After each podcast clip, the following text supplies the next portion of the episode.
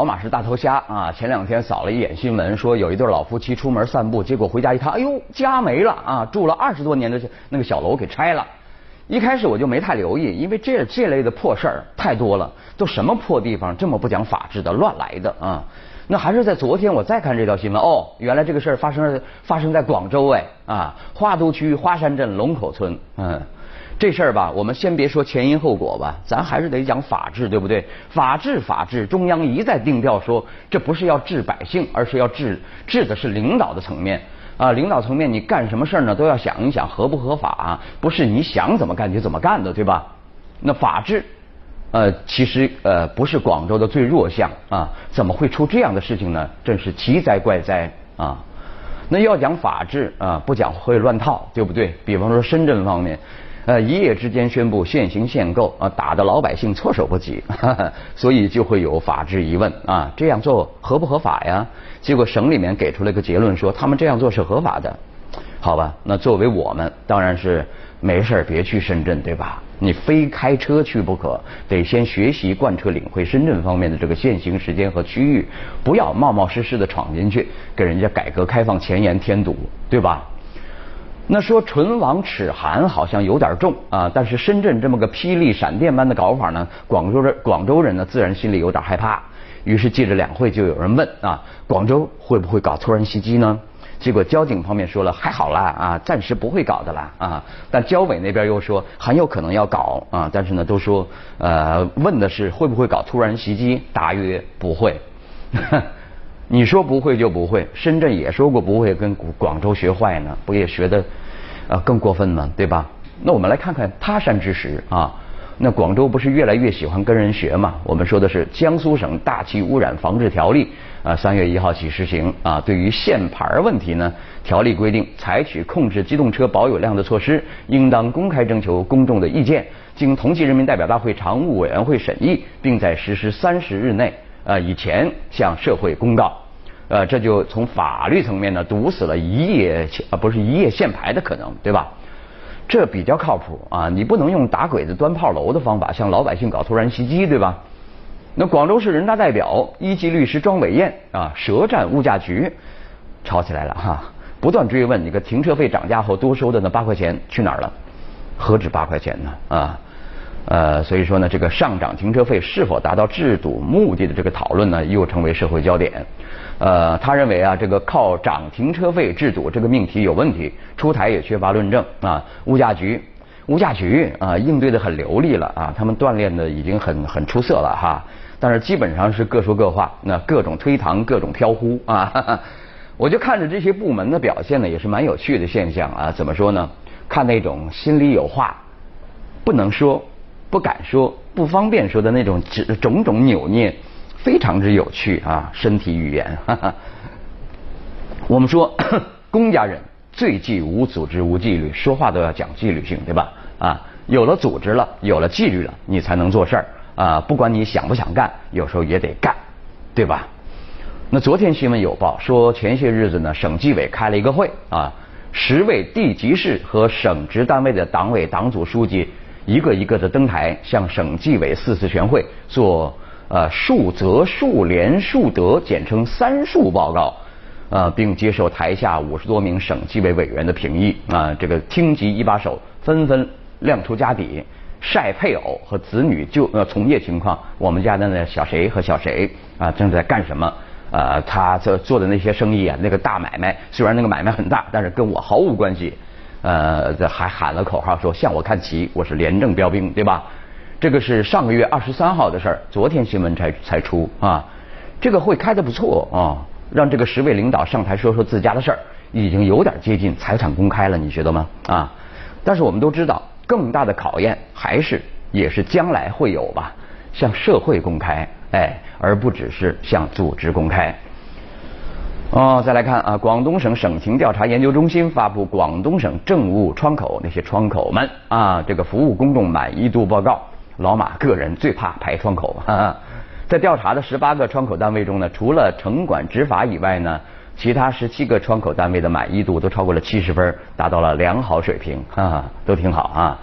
啊，占调查的十八个窗口单位的百分之九十点九十四点四四。哎，这个数学题做的什么？城管倒霉呗啊！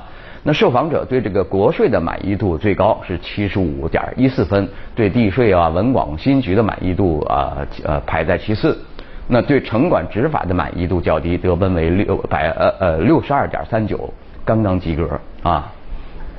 呃，我倒要替城管们说说话了啊。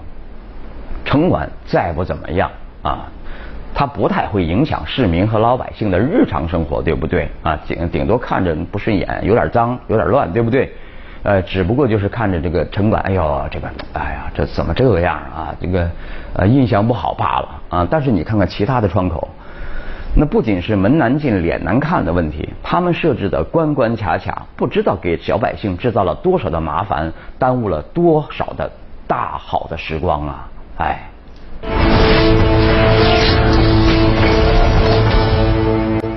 好，我们说说呃一件事儿啊，全国总工会公布了去年十起劳动关系领域的违法案件和劳动事件，富士康被点名了啊，是长期违法安排这个劳动者长时间加班啊，被点名。我们来看评论吧。富士康被点名，工会形同虚设。啊，评论说了，全总虽然不是执法部门或者是司法机关，但是他这个公开这个曝光这个呃维权领域的重大典型违法案件，并公开谴责，这本就属于社会监督的应有范畴，对不对？呃，分内之事。那曝光和谴责虽然不具有强制力，但啊可以警醒相关企业避免犯错或再犯错啊，也可以提醒相关政府部门在监管上可能存在失职或不足。然而，全总批评富士康并没有赢得舆论的一致好评啊，不少网友就认为啊，这反倒衬托出工会系统在劳工权益维护方面的不利。事实上呢，富士康也是有工会的啊，但是社会各界批评工会组织在富士康呢形同虚设。啊，有人更是尖锐的说了，富士康工会成立几年来所做的唯一一次活动，就是支持郭台铭。那富士康员工被工会现象暴露的问题呢？呃，仍然是啊，企业工会是谁的工会啊？为谁代言呢？因此，工会建设只有在结合基层工人参与这一点上才有作用和意义。那除了富士康以外，相当一部分企业工会也存在同样的问题。如果这些工会组织能够真正发挥作用，或许也就不用全国总工会点名了啊。因此，这也提出一个新的问题，就是在新的产业形态和新的产业工人的新形势下，工会系统当怎样发挥效力，维护好工人的权益？他强调了新，但是老企业里面的工会的情况运转情况又怎么样呢？对不对？啊，啊，继续说吧。啊，这需要工会系统呢，呃，规范工会选举程序，落实工会会员的呃罢免权，呃，建立真正意义上的集体协商机制，啊，积极处理员工薪酬问题和工厂管理问题。啊，日常生活中呢，听工人讲述对工会的印象啊，常常是过年过节发点福利啊，组织组织职工文娱活动啊这样的福利组织。其实啊，工会真正维护好劳动劳工权益，为工人提供法律支持的等，也是职工的福利，而且是当下最重要的福利。一说到福利，基层人气都不打一处来。那八项规定啊，这个明摆着是针对这个上上边领导的嘛？怎么我们的我们的基层的员工的福利怎么也越来越少了呢？这也是呃前几天那个基层呃公安警察对这个某报某媒体不满的一个重要原因。我们的福利被削减的太多了，哈哈。啊，前面说了啊，江苏立法规定啊，政府不能搞突然袭击啊，这个如果是限行啊，这怎么样啊，就呃必须提前向社会公告，提前三十天啊。问题来了，限牌不公示能追究政府违法吗？他意思是说，你虽然立法了，如果政府违法，你又怎么追究他呢？对吧？啊。呃，回顾去年十二月二十九号深夜，深圳市突击限牌时，呃，公布的限牌依据是《深圳特特区道路交通安全管理条例》第七十六条啊，怎么说的呢？市政府可以实行机动车保有量增量调控啊，啊，其他的不说啊，深圳限牌令的程序。程序有问题啊啊！因为这个深圳条例第八十六条有明确的规定，说政府采取第七十六条规定的措施前呢，应当公告相关预案，听取公众意见，公告征求意见的时间不得少于三十日。而深圳市没有提前公示限牌啊啊！之后就有人要求呢，广东省政府法制办审查深圳限牌文件的合法性。呃，质疑的理由有三：第一，限牌违反了这个呃听取公众意见的法定程序，没有履行中央广东省重大行政决策听取意见程序的要求；另外呢，限牌缺乏上位法的依据。而法制办呃给的回复说了啊，深圳限牌合法的啊，但只回复了上位法依据的问题，却无视了限牌的程序违法问题，躲开了，人家绕开了啊。啊，所以说呢，不管相关条例如何白纸黑字的做出了规定，啊，深圳市政府还是突击限牌了，视行政立法的程序合法性于无物，根本不理啊。更糟糕的是，这种程序违法没有受到追究，啊，法制办那直接回避了这个问题啊。政府自己出台的红头文件程序违法了，丝毫不影响其效力，这是一个很重要的示范。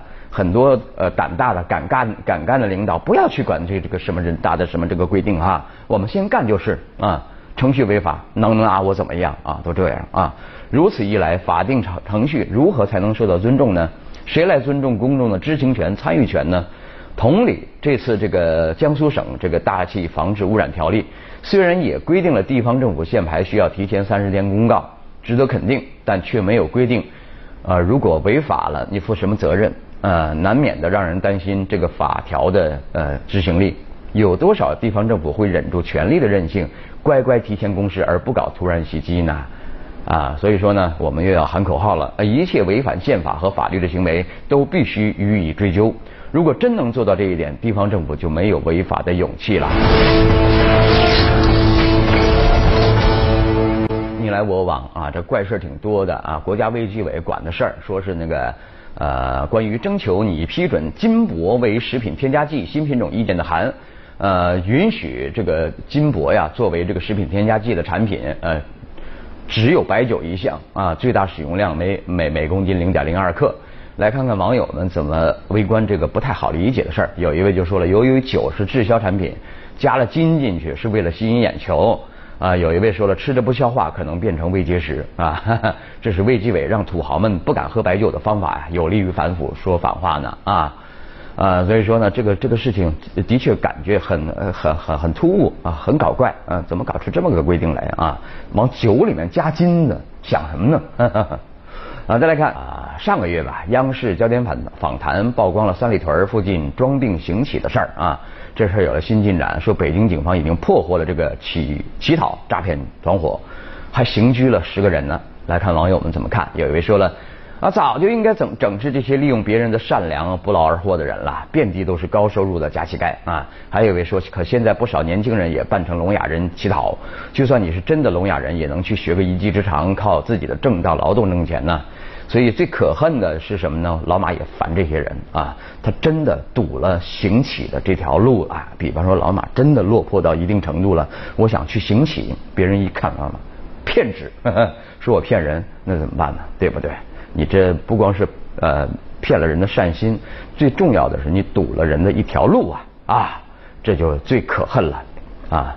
再来看，呃，八小时以外，呃，以前有个杂志特别喜欢看，就是工作忙，呃，然后呢，八小时以外看有什么好折腾的哈，呃，监督领导干部的表现，这个八小时以外也好，也要当成重点。南京呢，啊，建立了特别监督档案啊，南京市委公布了关于防止干部选拔任用中重能轻德的若干规定，啊，要求。啊，干部要有德啊！如果婚变、子女配偶移居国外啊，必须在五天内向组织书面报告。啊，有一位就说了啊，黄波波他说了，这是行政手段干预法律，只要是真心为民为国的好官，离婚不算什么吧？也没说算什么，人家说报备备案嘛，对吧？为什么离婚呢？想跟谁结婚呢？对吧？报告一下啊。还有一位说了啊，南京政府做的不错，点赞，关键在于落实啊啊。呃，其实呢，有时候呢，我们说吧，有时候要矫枉过正，对不对？这个中央这个反腐布局，二零一五年呢，还有很多很多的大戏要唱啊。这个监督八小时以外的这些事儿呢，应该应分啊。做官本来就不应该这么轻省，对吧？啊，好了，那今天的节目就这样，明天还是这个时间，我们不见不散，拜拜。